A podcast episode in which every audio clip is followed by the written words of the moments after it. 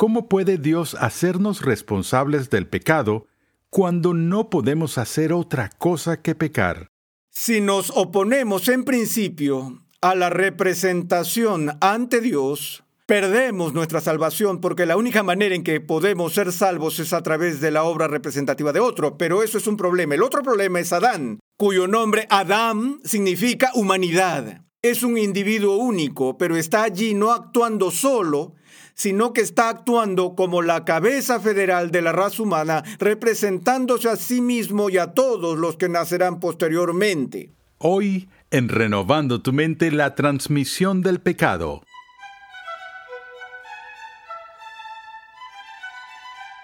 Bienvenidos una vez más a Renovando tu mente con el Dr. Arcis Pro. En el día de hoy continuamos con la serie de enseñanza que hemos titulado Fundamentos un panorama general de la teología sistemática. En esta serie el Dr. Sproul nos muestra que las verdades de la Escritura se relacionan entre sí en perfecta armonía. En el episodio anterior tratamos sobre la doctrina del pecado original y vimos cómo por el pecado de Adán toda la humanidad fue corrompida. Esta doctrina del pecado original plantea varias interrogantes. ¿Cómo es que la naturaleza pecaminosa y por tanto la culpa se transfiere de Adán a nosotros? Acompáñame al salón de clases a escuchar al doctor R.C. Sproul mientras compara la transferencia del pecado de Adán a la raza humana y la transferencia de la justicia de Cristo a su pueblo redimido.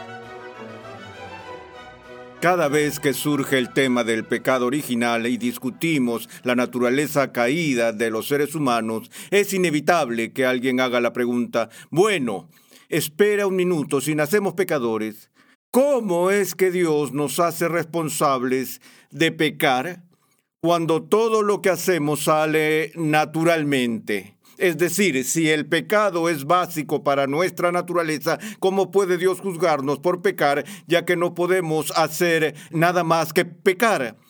Bueno, esa es sin duda una pregunta legítima y que obviamente se plantearía a la luz de la doctrina del pecado original. Y por lo tanto tenemos que pasar algún tiempo viendo cómo esta naturaleza del pecado se transmite o transfiere de Adán a su posteridad. Y lo primero que tenemos que decir con respecto a esto es que la Biblia deja extremadamente claro que hay una conexión allí. Veremos las maneras distintas posibles en que esa conexión ha de ser entendida, pero veamos primero el capítulo 5 de la carta de Pablo a los romanos, empezando en el versículo 12, donde el apóstol escribe, por tanto, tal como el pecado entró en el mundo por un hombre y la muerte por el pecado, así también la muerte se extendió a todos los hombres porque todos pecaron, pues antes de la ley había pecado en el mundo, pero el pecado no se imputa cuando no hay ley. Sin embargo, la muerte reinó desde Adán hasta Moisés aún sobre los que no habían pecado con una transgresión semejante a la de Adán, el cual es figura del que había de venir. Luego continúa diciendo, porque si por la transgresión de uno murieron los muchos, mucho más la gracia de Dios y el don por la gracia de un hombre Jesucristo abundaron para los muchos. Así pues, tal como por una transgresión resultó la condenación de todos los hombres, así también por un acto de justicia resultó la justificación de vida para todos los hombres. Y lo que Pablo está haciendo aquí es establecer un contraste y una comparación entre el segundo Adán, Cristo, y el primer Adán. Y él está mostrando el tipo de relación paralela que a través de la justicia de un hombre, es decir, Cristo, somos redimidos, así como a través de la iniquidad de otro hombre estamos sumergidos en la ruina y la muerte viene al mundo y todo lo demás. Bueno, no nos quejamos demasiado de la transferencia vicaria de la rectitud de Cristo a nosotros, pero es esa transferencia de la iniquidad de Adán a nosotros la que nos da tantos problemas y por lo tanto ha habido diferentes teorías sobre cómo se lleva a cabo esta transferencia o transición. En la teología liberal, el punto de vista popular es este, que la historia de Adán y Eva es un mito, no hubo un Adán histórico ni una caída histórica y en cierto sentido la narración del tercer capítulo del Génesis es una parábola que nos habla de un escenario que vivimos en nuestras propias vidas, a saber que todo ser humano nace bueno, nace justo, pero que todos pasamos por nuestra propia tentación y nuestra propia caída. Cada individuo duplica en su propia vida lo que las escrituras dicen en forma parabólica que Adán y Eva hicieron en su tentación. Hay varios problemas con esto, por supuesto. Esto niega rotundamente eh, lo que las escrituras enseñan. Eso ya es un problema suficiente, pero además de eso, lo que Pablo estaba señalando aquí en este quinto capítulo de Romanos, mientras lo leía, fue que él también está en este pasaje tratando de argumentar que la ley ha estado en el mundo desde el principio, antes de Moisés. ¿Y cuál es la prueba de eso? Bueno, él dice que la prueba es que el pecado estaba en la ley o el pecado estaba en el mundo, reinó desde Adán hasta Moisés. Y el punto que Pablo señala es que si no hay ley, no puede haber transgresión, no puede haber pecado. Y si no hay pecado, no puede haber castigo justo por el pecado. Y así de nuevo Pablo razona de esa manera. Él dijo que sabemos que la muerte reinó desde Adán hasta Moisés. La gente murió antes del monte Sinaí. No solo los adultos, sino los bebés murieron.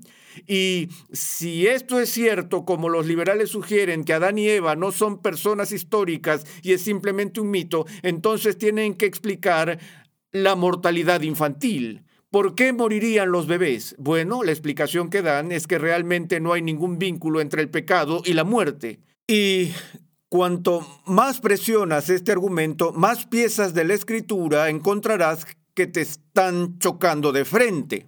Y así, entre aquellos que toman en serio la revelación bíblica y se aferran a Adán histórico y a una caída histórica, todavía hay un serio debate entre ellos sobre cómo se lleva a cabo la transmisión del pecado original. Los dos puntos de vista más famosos y comunes, y todos ellos tienen sus pequeños matices entre ellos, de este asunto de la transferencia de culpabilidad de Adán pueden llamarse la escuela del realismo y la escuela del federalismo. Y la escuela del realismo tiene una visión un tanto burda del realismo, así como una versión filosófica más sofisticada. Así que mencionaré ambos al menos de paso. Los realistas argumentan de esta manera que la única manera en que Dios puede castigarnos justamente por el pecado, cuando nacemos con una naturaleza de pecado, es si esa naturaleza de pecado es un castigo justo sobre nosotros por algo que hicimos. Por ejemplo, cuando Adán peca y Dios lo entrega a una naturaleza pecaminosa como parte del castigo por su pecado en sí, entendemos que eso es un castigo justo para que Dios entregue a una persona lo que quiere hacer. Una cosa es que Dios entregue a Adán a su naturaleza de pecado después que Adán peca, otra cosa es entregar a los hijos de Adán a una naturaleza de pecado por lo que su padre hizo. Recuerden que en Ezequiel la gente se queja de que los padres han comido uvas agrias y los dientes de los niños tienen la dentera. Y uno de los mensajes de Ezequiel es que Dios no castigará a una persona por el pecado que alguien más cometió.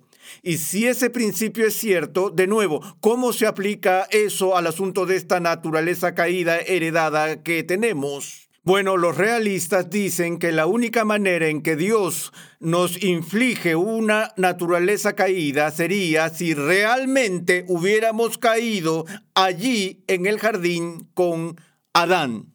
Puede que no recuerdes haber estado allí. Es posible que no tengas ningún registro en tu diario que señale tu presencia en el jardín del Edén. Sin embargo, la posición realista, en un sentido, enseña que tú estuviste allí, que estuviste ahí de verdad. Esa es una de las razones por la que se llama realismo. Y para que eso haya sucedido, eso significaría que tu alma, que se unió a tu cuerpo presuntamente en la concepción, en el vientre de tu madre, que tu alma preexistió tu encarnación y que tu alma estaba viva y bien y presente en el jardín del Edén y que participaste en tu alma preexistente con Adán y Eva en su caída.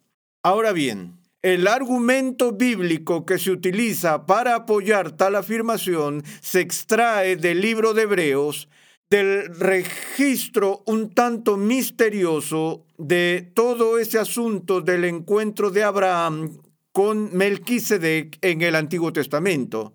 ¿Recuerdas que en el libro de Hebreos, una de las tareas que el autor de Hebreos enfrenta es validar la afirmación del Nuevo Testamento de que Jesús es nuestro gran sumo sacerdote.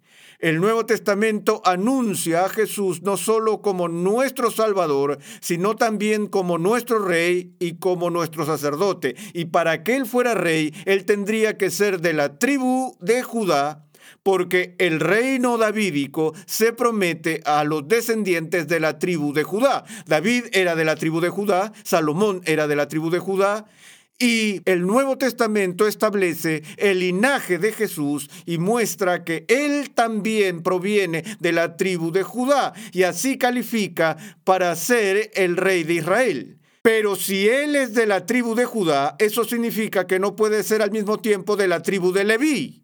Y es la tribu de Leví que recibe el sacerdocio en el Antiguo Testamento, el llamado sacerdocio levítico, sacerdocio aarónico, llamado así por Aarón, el primer sumo sacerdote, está restringido en el Antiguo Pacto a los miembros de la tribu de Leví. Y así, cuando el Nuevo Testamento declara que Jesús es nuestro sumo sacerdote, eh, los escritores se enfrentan a este problema de su linaje biológico bueno, la respuesta que da el autor de Hebreos es varias citas del Antiguo Testamento, particularmente de los salmos mesiánicos, Salmo 110, donde Dios declara que con respecto al Mesías, que lo iba a hacer rey y sacerdote para siempre conforme a la orden de Melquisedec.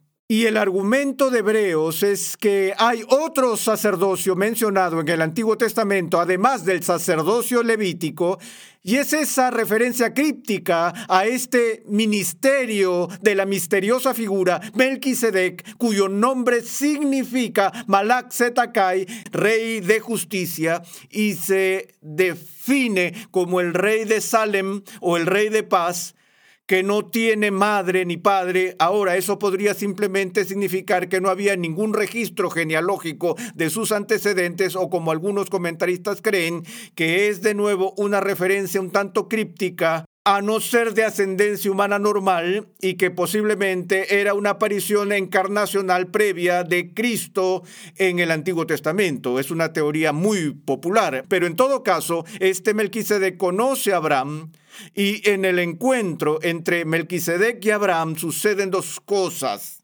Abraham paga un diezmo a Melquisedec y Melquisedec le da una bendición a Abraham.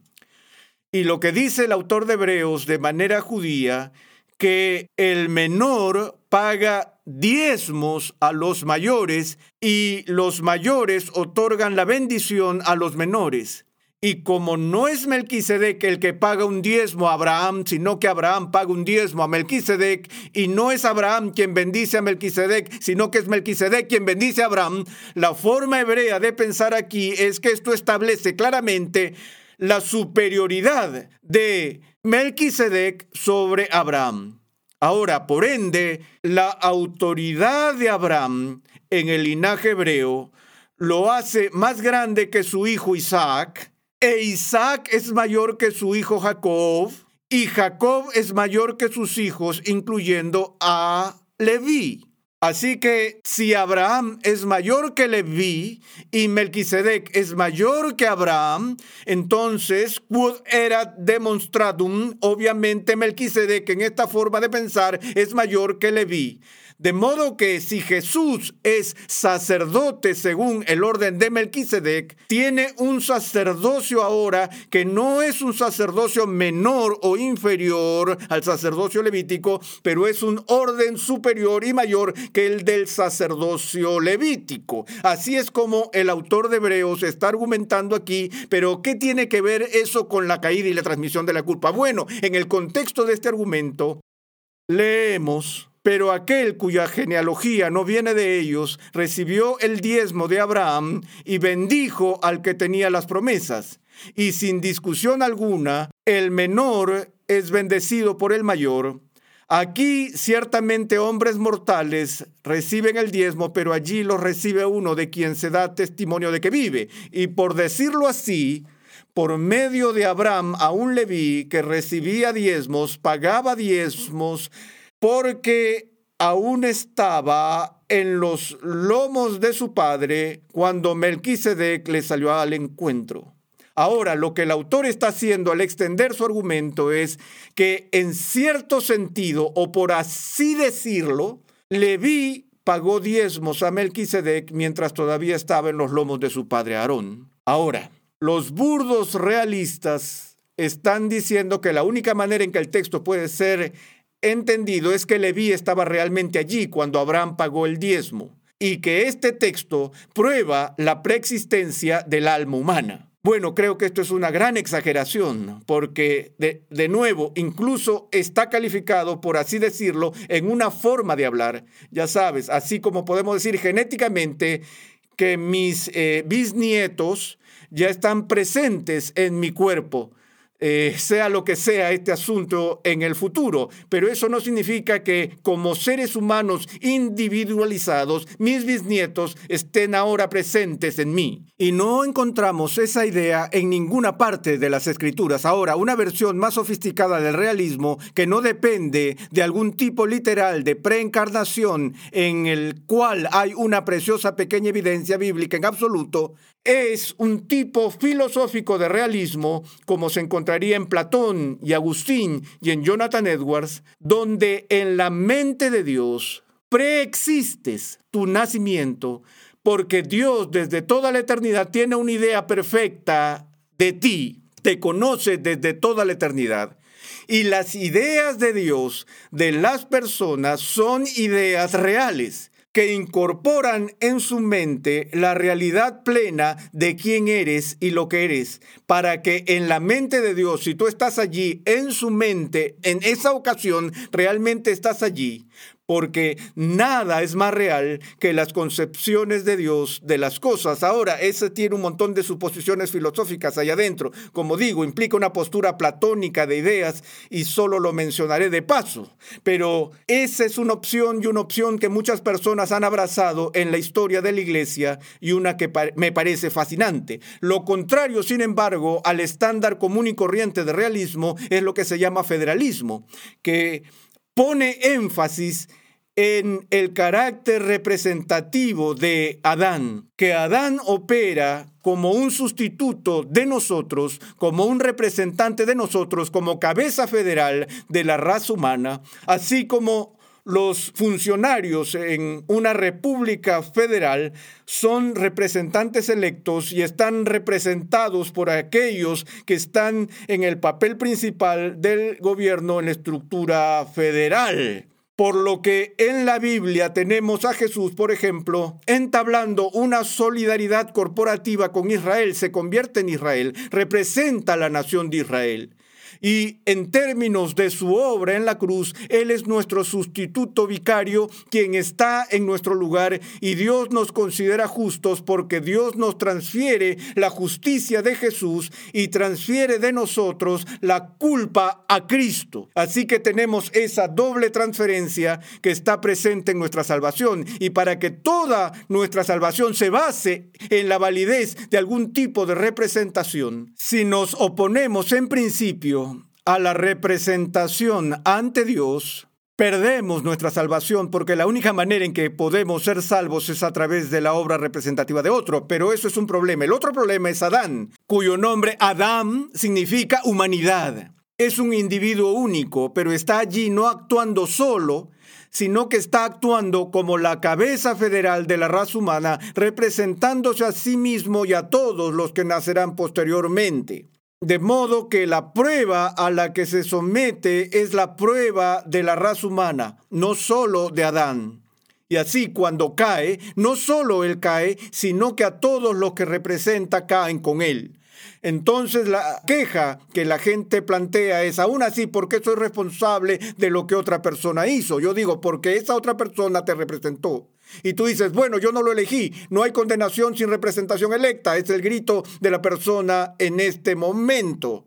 Y yo digo, así es, pero ¿por qué quieres elegir a tus funcionarios en una elección libre? ¿Por qué quieres el derecho a elegir a tus propios representantes? Cuando tuvimos la guerra de la independencia con Inglaterra, cuando las reglas cambiaron con el Parlamento y con el rey Jorge, los colonos exigieron a los representantes que fueran al Parlamento y dijeron, no puede haber impuestos sin representación. Bueno, supongamos que el rey habría dicho, bien, ¿quieres representantes en el Parlamento? Bien, me aseguraré de que tus representantes, mi cuñado, te vaya a representar. La gente habría empezado a disparar inmediatamente, porque dirían, no, no, no, no, no, no, no, queremos el derecho a elegir a nuestro propio representante. Y ese es un derecho sagrado para nosotros en este este tipo de nación. Pero ¿por qué queremos ese derecho? Queremos asegurarnos de que estamos representados adecuadamente. No confiamos en que alguien más nombre a nuestros representantes.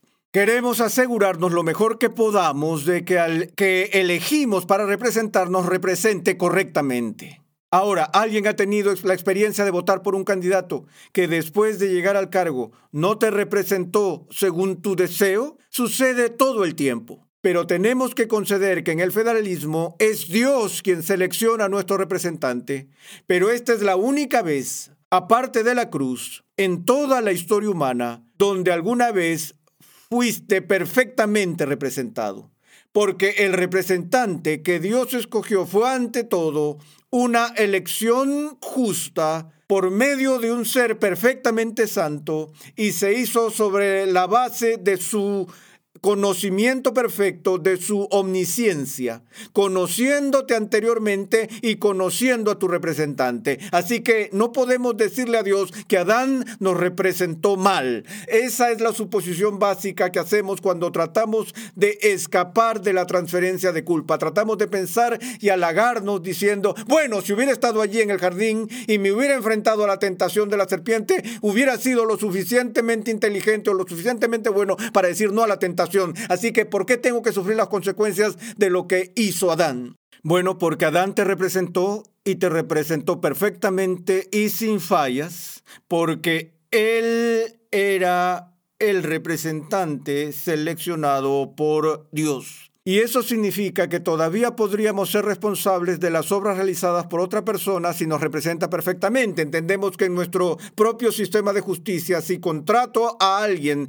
para matar a otro y me aseguro de que lo hagan mientras estoy fuera de la ciudad y tengo establecida una coartada, aunque no apriete el gatillo, si esta persona está actuando en mi nombre, representándome con mi consentimiento y dirección, puedo ser responsable y tener que responder por el asesinato en primer grado. Ahora, me doy cuenta de que la analogía se rompe porque, de nuevo, no elegí a Adán, no le pagué a Adán, no puse la idea en la cabeza de Adán, pero el único punto del principio es este, que entendemos lo justo de ser responsables de algo que alguien más hizo si está llevando a cabo nuestra voluntad. Bueno, de nuevo, a pesar de que no contraté a Adán, no le pagué a Adán, fue elegido perfectamente por un Dios omnisciente y justo, que Adán estaba haciendo mi trabajo a mi nombre de acuerdo con el juicio de Dios.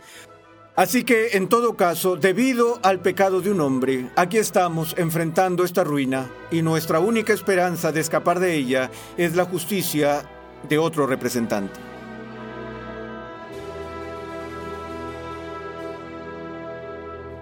Estás en sintonía de Renovando tu Mente con el Dr. Arcis Pro. Te invitamos a visitar nuestra página web renovandotumente.org, donde podrás solicitar gratuitamente la guía de estudio de esta edificante serie. La Biblia de Estudio de la Reforma ya está disponible. Esta Biblia de estudio cuenta con más de un millón de palabras de explicaciones versículo por versículo y temáticas con la colaboración de 75 distinguidos pastores y teólogos de alrededor del mundo liderados por el Dr. R.C. Sproul. Para más información, visita la página web bibliadeestudiodelareforma.com hoy mismo. En las Escrituras, Dios se relaciona con su pueblo en función de pactos. En el siguiente episodio de Renovando tu Mente, el Dr. Sproul esboza los tres pactos principales que sirven de marco a las Escrituras. Renovando tu Mente es una producción de los Ministerios Ligonier, la confraternidad de enseñanza del Dr. R.C. Sproul. Nuestra misión, pasión y propósito es ayudar a las personas a crecer en su conocimiento de Dios y su santidad. Nuestra programación es posible gracias al generoso apoyo en oración y financiero de cristianos alrededor del mundo. Para hacer tu donación, por favor visita nuestra página web renovandotumente.org.